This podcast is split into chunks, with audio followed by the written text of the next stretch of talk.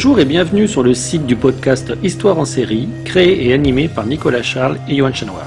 Au programme, une analyse des séries d'hier, d'aujourd'hui et de demain par les spécialistes des questions mobilisées par nos shows préférés.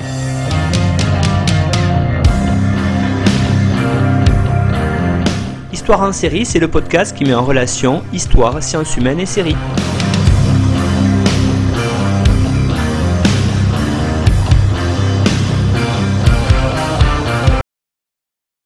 Du coup, euh, on est deux élèves de Sciences Po en première année, moi Emma Le Carpentier dans le programme euh, Europe-Amérique du Nord. Et euh, Maëlle Aubert également dans le programme Europe-Amérique du Nord en première année sur le campus de Reims. Et donc aujourd'hui, on va parler de la série Les Tudors. Pour la présenter, c'est une série qui compose en trois saisons, qui a été diffusée de 2007 à 2010 par la chaîne Showtime et qui a été créée par Michael Hurst. Et c'est une série qui traite des années euh, pivotales d'Henri VIII, c'est-à-dire la transition entre sa première femme Catherine d'Aragon et sa deuxième femme Anne Boleyn, et les changements que cette transition elle a pu apporter, comme la création de l'Église d'Angleterre et le changement d'institution. Et avant de commencer de présenter un peu les différents axes dont on va parler, ce qu'on peut faire, c'est qu'on présente un peu la, nous, notre relation avec la série. Donc, on l'a vue à des périodes différentes de notre vie et elle nous a marqué d'une façon différente. Donc, alors que la série est sortie il y a quand même euh, à peu près 12 ans, moi je l'ai que regardé cette année. Et c'était très intéressant parce que c'était un sujet que j'avais étudié il y a très longtemps au lycée. Et donc euh, j'avais que quelques souvenirs vagues du fil conducteur euh, du règne d'Henri VIII. Et donc retrouver ça dans une série qui était très dramatisée et très romancée, ça m'a permis de retrouver mes repères un peu et de bien tomber dans le mode renaissance euh, anglaise sans forcément m'attacher vraiment à tous les faits historiques qui se passent dans la série. Ouais. Ok, parce que du coup, ouais, moi je l'ai vu, donc c'est sorti, ça a fini de sortir en 2010, et je pense que mes parents ont dû commencer à la regarder à cette période. Et donc je l'ai vue très très jeune cette série, genre j'avais 6 ans quand j'ai commencé à la regarder, et donc je devais me cacher les yeux à chaque fois quand dès qu'il y avait un truc un peu trop violent. C'est la série perso du coup que j'ai vue très très jeune et qui m'a un peu lancée dans l'histoire et qui a fait que je me suis intéressée après coup à cette période historique et qui fait qu'aujourd'hui c'est vraiment une période historique qui me passionne. Donc ça a été le sens inverse, dans le sens que toi t'as commencé à avant à genre, apprendre des trucs sur cette période et après t'as regardé cette série. Et moi c'est l'inverse, j'ai regardé cette série et après je me suis intéressée à la période et aux faits historiques. Vu que toi t'es partie des faits. J'ai un point de vue beaucoup plus critique sur la série que moi, qui l'a regardé un peu en mode euh, pour me faire dans une série et pas pour euh, analyser les faits historiques. Donc là ça peut être intéressant un peu de voir nos différentes euh, perspectives.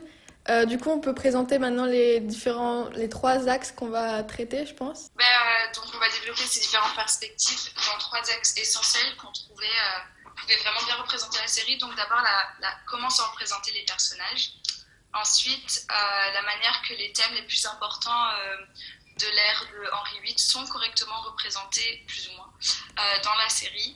Et finalement, la manière que la série est simplifiée et dramatisée dans l'histoire afin de la rendre plus accessible à tout le monde. Donc du coup, on va commencer avec euh, la représentation des personnages et on va surtout s'axer sur la saison 1, qui est la saison qui traite euh, du divorce d'Henri VIII et Catherine d'Aragon et donc l'arrivée d'Anne Boleyn dans l'histoire d'Angleterre. Et donc euh, on va en particulier traiter des trois personnages qui sont au centre de cette saison, Henri VIII, Anne Boleyn et Catherine d'Aragon.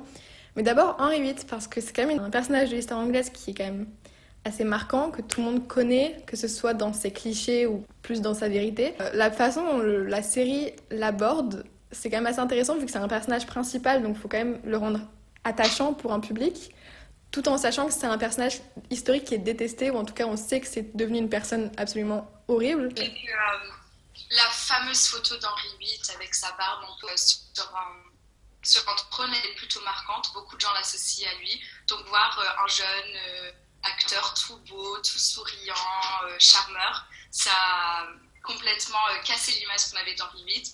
Après, c'est compréhensible parce que fallait bien s'attacher d'une manière ou d'une autre à un personnage qui est quand même détesté. Donc euh, ça, j'ai trouvé ça très, très intéressant, ça m'a surpris, je m'attendais pas. Tous mes idées précises sur euh, Henri VIII être complètement détruits. Euh. Ce que j'ai trouvé intéressant, c'est que c'est quelque chose justement qui casse un peu le cliché que Henri VIII a toujours été. Donc celui qui a fini euh, obèse, violent, toujours en, en, train d'abuser de la boisson. Parce qu'Henri VIII, quand il, était quand il était jeune, quand il était encore marié à Catherine d'Aragon, Il était justement extrêmement sportif, il adorait le tennis et la joute, euh, il était extrêmement charismatique. Et donc ils ont fait le choix de montrer en fait la descente en enfer d'Henri VIII. Donc de commencer avec quelqu'un justement que le public va se dire, bah, il, a, il a des sautes d'humeur, mais c'est un personnage qui est assez normal. Pour montrer petit à petit comment justement on, peut voir l'évolution d'Henri VIII. Je pense que c'était sûrement un choix de la série. Toi qui as regardé les autres saisons, est-ce qu'il il Euh, bah, c'est vrai qu'après, c'est compliqué de vraiment en les dire euh, un acteur hollywoodien euh, comme ça. ils le grossissent, ils le vieillissent. mais ça reste Jonathan Rhys-Meyer au, niveau physique. Ils essaient quand même de, le, de l'enlaidir au fur et à mesure. N'empêche que physiquement, dans une série avec un public qui non plus ne connaît peut-être pas grand-chose en histoire, le physique fait beaucoup. Et donc il y a vraiment une dédiabolisation d'un personnage. Et donc on peut se poser la question, enfin, est-ce qu'au final ce choix, est-ce que le fait de dédiaboliser Henri VIII, c'était euh, une réécriture de l'histoire ou c'était euh, un choix pour montrer la descente en enfer? Je pense que c'est un vrai débat et je pense qu'on n'a pas la réponse. Non, mais après je pense que c'était quand même essentiel pour le suivi de la série pour les spectateurs qui sont pas complètement calés en histoire et qui regardent plus pour euh, du drama que pour une série historique. Ils avaient besoin d'avoir euh, euh, le roi qui est beau, qui, a beaucoup de femmes, qui joue beaucoup, afin de s'attacher, de suivre au fur et à mesure de la série. Et du coup, on peut maintenant passer à l'autre personnage principal de la saison qui est Anne Boleyn, parce que le but initial de la série, c'était vraiment de représenter euh, l'arrivée d'Anne Boleyn dans l'histoire. Et c'est le succès de la série qui a fait que la saison 3 se concentre sur les autres femmes, qui s'enchaînent du coup un peu plus vite, puisque Anne Boleyn est quand même le sujet de deux saisons et euh, les autres femmes s'enchaînent dans la dernière saison. Et c'est un personnage en plus, Anne Boleyn, de l'histoire qui est quand même euh, assez débattu, puisque à la fois c'est quelqu'un de très fascinant, on a très peu de preuves historiques sur elle, et en même temps c'est une personne qui a été sujet de légendes, de rumeurs. Il y a des gens qui disaient que c'était une sorcière, il y en avait qui disaient qu'elle avait six doigts. Euh, il y en avait qui disaient qu'elle avait charmé le roi euh, pour euh, ses propres intérêts. Enfin, il y, a vraiment des discours complètement différents sur Anne Boleyn. Et elle est toujours représentée de façon très différente dans les, différentes séries et films qui traitent de cette époque. Donc, encore une fois, tu l'as perçu comment? Je pense qu'on l'a perçu de façon très différente, le personnage. Moi, j'ai vu un peu comme trouver des manières d'accéder au pouvoir par manipulation de son père ou elle-même. Henri VIII lui a permis d'y accéder. Après, d'un autre côté, je, l'ai vu un peu pas manipulatrice, mais elle a un peu joué le jeu en mode euh, hard to get. Je sais pas comment ça se dit. Dur à obtenir, ouais. Elle a, ah, elle a organisé une chasse, ouais. Ouais, voilà, c'est ça, elle a organisé une chasse, t'es dur à charmer. Mais du coup, je ne la vois pas bête ni victime, juste plus, euh, elle a bien jouer le jeu et ça lui a permis d'accéder au pouvoir après. Mais ça lui a fait perdre sa tête. Mais du coup, c'est vrai que je trouve en particulier à la saison 1, ils utilisent les clichés qu'il y avait sur Anne Boleyn, donc le truc de la diablesse sexuelle, tentatrice, manipulatrice. Ils ont bien fait ce personnage dans le sens que oui, on voit que oui, elle, a quand même tenté le, roi, mais ils ont quand même ajouté une psychologie au personnage et ça, ça a été en particulier sous l'insistance de Nathalie Dormer qui joue Anne Boleyn et qui s'est énormément renseignée sur le personnage historique quand elle a pris le rôle. Euh, d'ailleurs, il faut savoir qu'il me semble qu'elle a fait des études d'histoire, donc elle était vraiment à fond dans son, dans son rôle. Et elle a plaidé la cause du personnage et on voit une petite transition entre la saison 1 et la saison 2. On voit euh, quand même un personnage qui est un peu plus axé dans la réalité, qui est beaucoup plus consciente de ses actes. Et ce qui permet quand même de et d'avoir un personnage attachant puisque la décapitation c'est une scène marquante puisque c'est la fin d'Anne Boleyn alors qu'elle était là pendant deux saisons. Donc je trouve que le personnage d'Anne Boleyn, il est représenté de façon assez intéressante parce que à la fois oui, on a le oui, effectivement, elle a quand même su charmer le roi d'une façon que personne d'autre n'avait su le faire. Donc il y a bien eu quelque chose derrière. Et en plus, c'est un personnage historique qui a apporté énormément de changements à l'histoire. Je veux dire, enfin, il y a une nouvelle église qui est toujours de date en Angleterre à cause d'elle. Donc voilà, j'ai moi j'aime beaucoup personnellement comment ils l'ont représenté.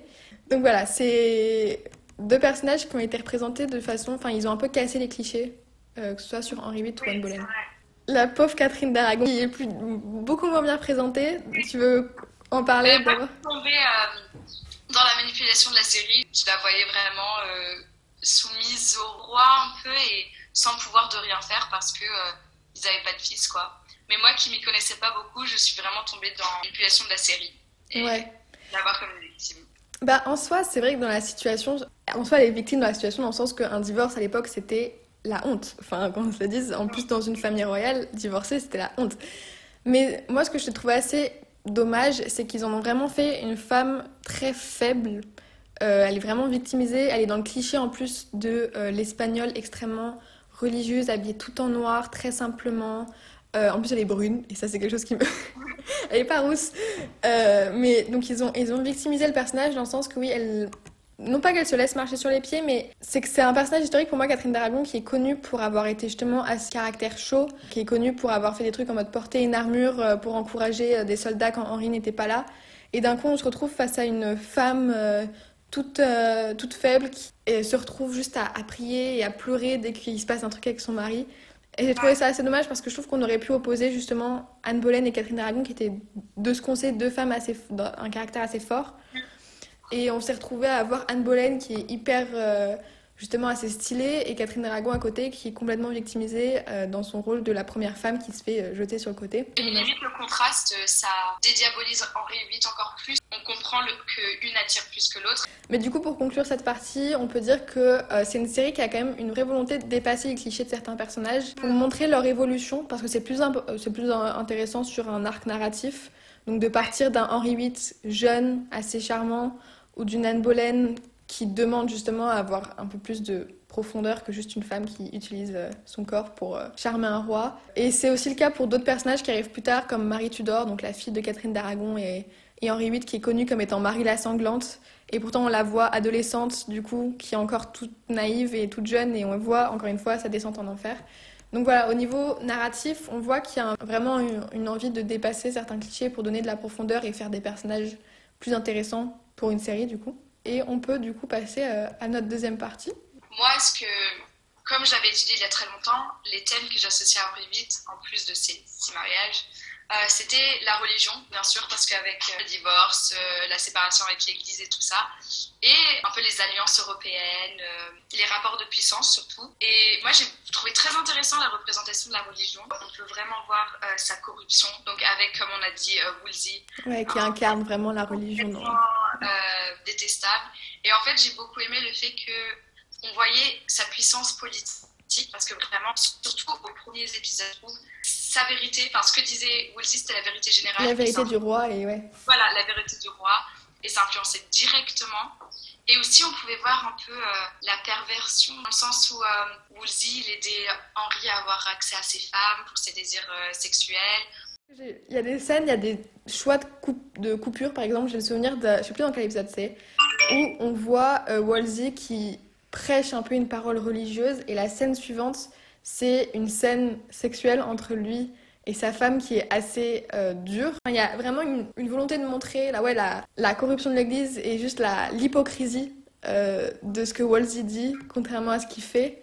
Et vraiment, c'est son personnage qui représente l'Église à l'époque et en plus. Euh, tout ce qu'il faisait, c'était par intérêt, pour être, par espoir d'être euh, pape. Et en plus, euh, Enfin, pour moi, c'est vraiment un personnage qui incarne le sort de l'Église, en fait, qui sert à incarner le sort de l'Église, puisqu'on le voit au début qu'il y a énormément d'influence sur le roi, et à la fin, il meurt, puisque c'est la fin de façon de l'Église, de l'influence de l'Église papale en Angleterre, vu que c'est la création de l'Église d'Angleterre. Donc ça, c'est un premier thème, voilà, qui est vraiment énormément abordé, en particulier dans la première saison, vu que c'est un thème central du divorce de Catherine d'Aragon et euh, d'Henri VIII. Mais il y a vraiment aussi un effort de garder euh, d'autres thèmes importants de l'ère Tudor, que ce soit des lieux qui sont reproduits à l'ordinateur, ça ça m'a marqué, qui reproduisent des lieux à l'ordinateur, euh, que ce soit le, château de Hampton Court ou Whitehall, enfin vraiment tous les lieux dans lesquels des événements Tudor importants se sont passés, ils les ont reproduits à l'ordi pour que ce soit le plus réaliste possible, même si c'est un peu mal vieilli. Mais il y a aussi le thème euh, des mariages et de l'Europe, si tu veux en parler un peu. Et surtout, euh, moi, ça m'a beaucoup marqué avec euh, la fille, donc Marie Tudor, mm. du fait qu'on voit que son mariage, c'est un outil politique, en fait. déjà, entre deux épisodes, je crois qu'on lui promet deux fois en mariage avec les Espagnols et les Français. Mm. Donc ça montre vraiment que le but des mariages, c'est de créer des alliances, d'étendre son territoire, d'avoir du pouvoir. J'ai trouvé ça intéressant, en fait, comment quelque chose que nous, on considère l'évolution commence à changer. Et euh, moi, j'ai bien aimé le fait qu'ils aient choisi, parce qu'en soi, il y a plein de mariages de l'époque, que ce soit bah, la sœur d'Henri VIII avec euh, les sœurs d'Henri VIII avec différents rois, et ça, on en reparlera. Mais j'ai beaucoup aimé le fait qu'ils utilisent euh, le personnage de Marie Tudor pour le faire, parce que c'est un personnage qui est très jeune à l'époque, elle a 6 ans, et on la voit se faire proposer en mariage à un homme de 25 ans, un truc comme ça. Et c'était un choix exprès parce qu'évidemment qu'un public moderne va être complètement choqué par la différence d'âge. Effort en mode euh, non mais on va attendre ces 12 ans. Comme si à 12 ans, bon, 12 ans, c'est toujours mieux que 6. Mais ce que je veux dire, c'est que c'est quand même tout aussi choquant à 12 ans que, que à 6 pour un homme d'une vingtaine d'années. Là, du coup, je trouve, et on y reviendra encore une fois dans la troisième partie, mais là on voit qu'il y a quand même un, un, point de vue très moderne qui est appliqué à la série, dans le sens qu'il y a presque un jugement qui est porté sur euh, voilà, les mariages diplomatiques de l'époque. Et euh, la dernière, le dernier thème qu'on avait hum, trouvé, c'était l'Europe, parce que c'est vrai que les Tudor, c'est le début de l'Union européenne, les, traités qui, hum, qui se sont faits entre la France, l'Angleterre, l'Espagne, des traités qui se sont très vite cassés, mais c'est là où il y a eu une première volonté de vraiment former une union euh, d'Europe de l'Ouest qu'on voit dans la série. Ouais, et moi, moi ça m'avait beaucoup marqué parce que euh, ça me faisait penser à l'Union européenne, de la manière qu'ils abordaient euh, les relations européennes. Mm. Et même à un moment, on a vu des, jugements, je crois qu'on peut dire, et qui faisaient, en fait, qui faisaient énormément penser à nos institutions aujourd'hui. Donc c'était intéressant de pouvoir retrouver des aspects de nos sociétés euh, d'aujourd'hui dans la série qui pour nous semble si lointain, enfin qui est si lointain. Donc on peut réaliser que ça, décache, ça cache un petit peu le cliché de ils n'étaient pas civilisés à l'époque. Euh, il y avait quand même un effort de, mettre en place voilà, des, des relations stables en Europe. La, diplomatie existait déjà et voilà, on n'était pas dans un truc de guerre constante, même si on voit qu'il y avait quand même de ça. Oui, exactement.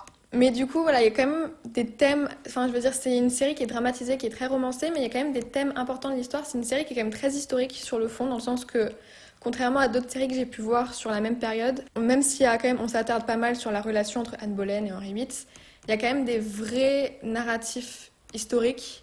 Donc, on prend le temps de montrer la relation entre la France et l'Angleterre, on prend le temps de montrer le mariage de la sœur d'Henri VIII avec le roi du Portugal. Euh, donc il y a vraiment, on s'attarde quand même sur des faits historiques, mais du coup on va voir dans la troisième partie que ces faits historiques, même s'ils sont abordés, il y a quand même une vraie simplification et dramatisation de l'histoire, dans le but vraiment de, la de démocratiser l'histoire à travers cette série. Il y a quand même des grandes libertés qui ont été prises au niveau des personnages, au niveau de l'histoire, au niveau du déroulement des différents événements. Donc la timeline des événements qui a été un peu changée, trafiquée pour que ça fasse plus de sens dans la série, mais aussi des personnages qui ont été euh, mixés, on va dire. Donc il y a par exemple les sœurs d'Henri VIII, il en avait deux qui ont été mariées à deux rois différents, qui ont été euh, mises ensemble dans un même personnage pour simplifier au niveau narratif. Après oui, autant euh, c'est dommage parce que ça coupe un petit peu une partie de l'histoire, autant c'est compliqué de suivre une série avec autant de ah personnages, autant d'histoires à droite et à gauche. Du coup, c'est vrai que... Accéder au, au public un peu plus large, mm. c'est obligé de faire quelques modifications. Ouais, ouais.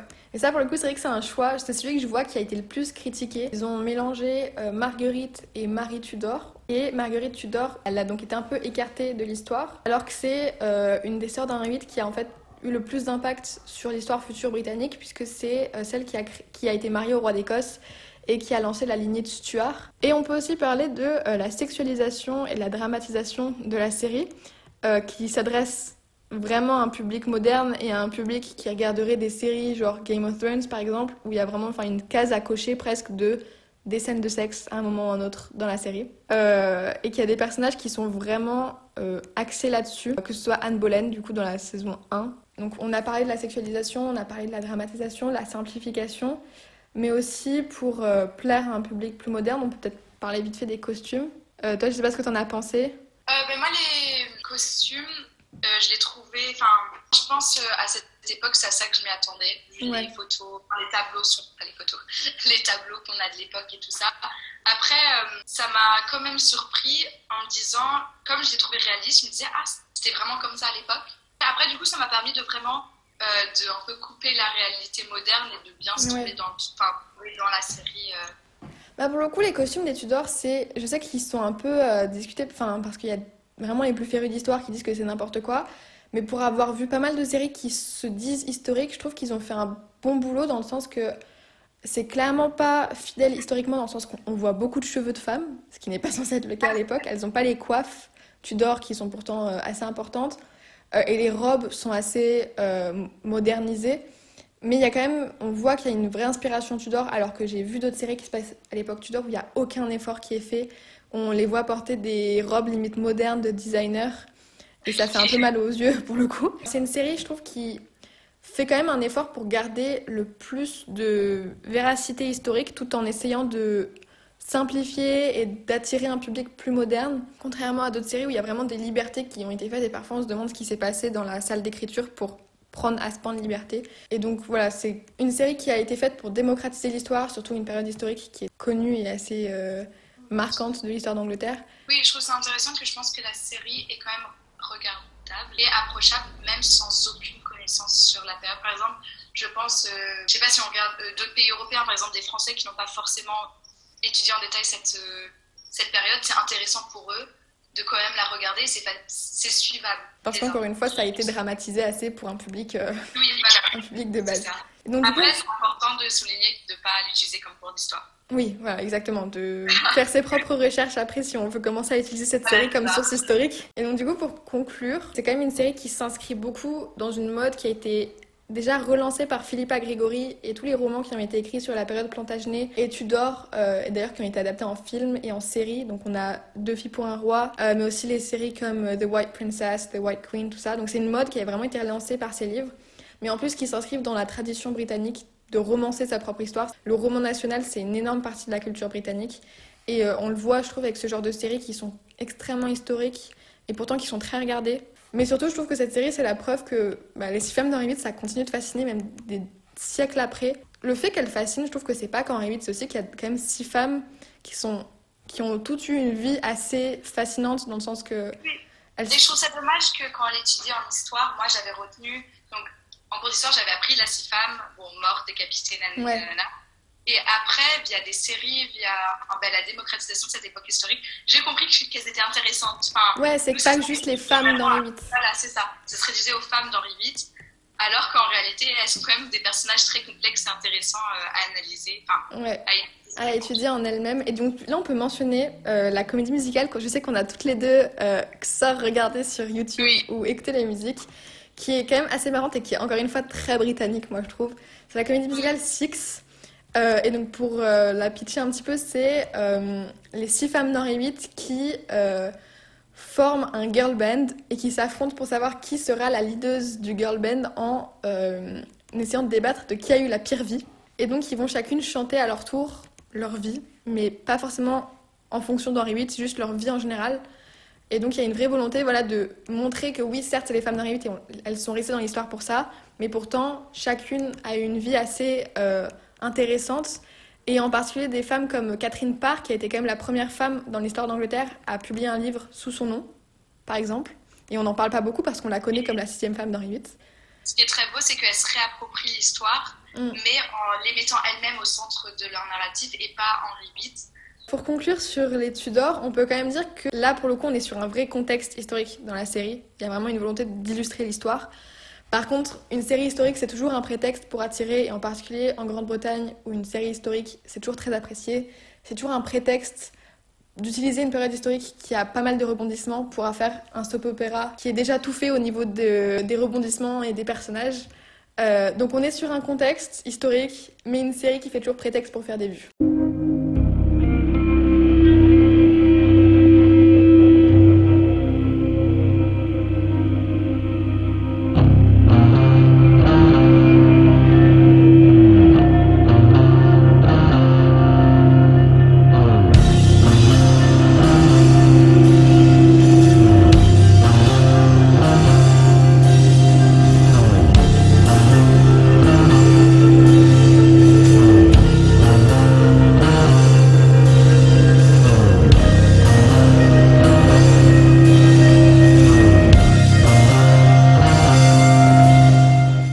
Retrouvez-nous sur Twitter, at Histoire en série, pour connaître le programme à venir ainsi que des conseils bibliographiques.